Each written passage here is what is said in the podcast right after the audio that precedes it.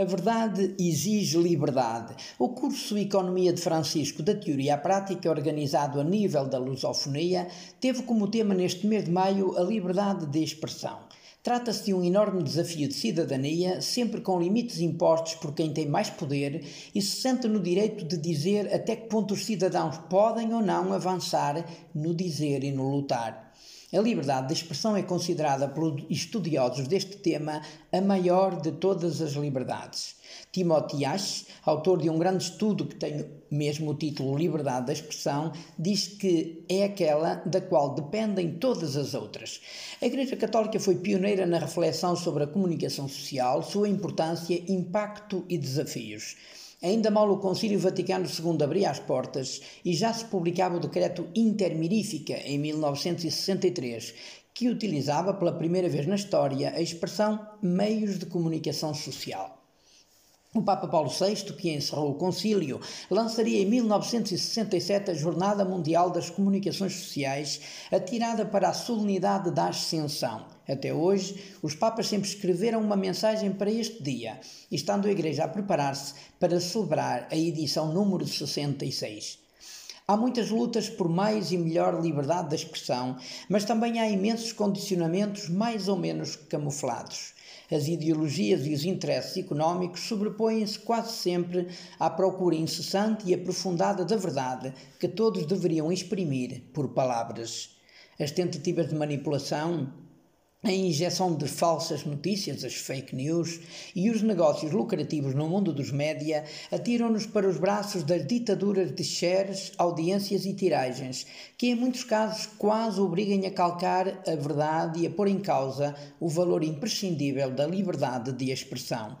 Há que reconhecer que, mesmo em contextos de perseguição, a liberdade de expressão conquista-se, usa-se corajosamente, mesmo que tal opção leve ao martírio de numerosos jornalistas todos os anos.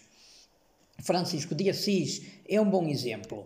Ele usou a liberdade de expressão para dizer tudo o que pensava. Foi um homem contracorrente e serviu-se de várias formas de linguagem para denunciar o que achava estar mal, até o despir-se na praça pública, e também para propor a sua convicta fraternidade universal, imagem de marca do espírito franciscano.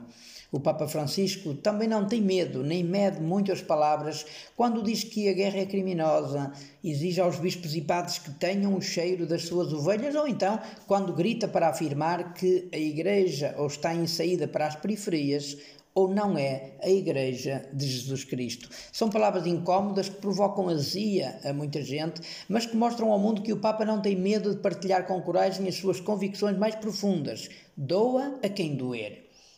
Nesta mesma linha, Frei Bento Domingos defende a insurreição como característica dos cristãos, pois temos de nos insurgir contra tudo o que está mal. Regressemos à liberdade da expressão. António Levy diz que esta tem de funcionar hoje como uma espécie de motor de busca para a verdade.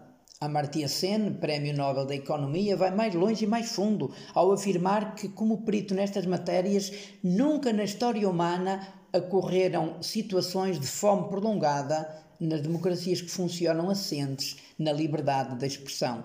Timothy Ash usou uma fábula original para abordar este tema da liberdade da expressão. Diz ele que os governos são os cães, as empresas são os gatos e nós, cidadãos, somos os ratos. Aparentemente, pouco ou quase nada podemos fazer para enfrentar cães e gatos, mas há que evitar que os cães e os gatos se unam contra nós. Depois, como netizens, ou seja, cidadãos da era da internet, podemos influenciar a luta mundial pelo poder da palavra através dos tratados internacionais, das leis que condicionam empresas e governos, das nossas decisões privadas quanto ao consumo e através da criação das nossas próprias comunidades virtuais e físicas para o intercâmbio de informações e ideias.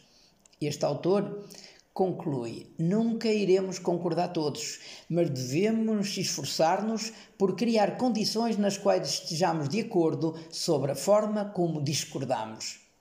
Em Timor, Luís Represas gritou: Se outros calam, cantemos nós.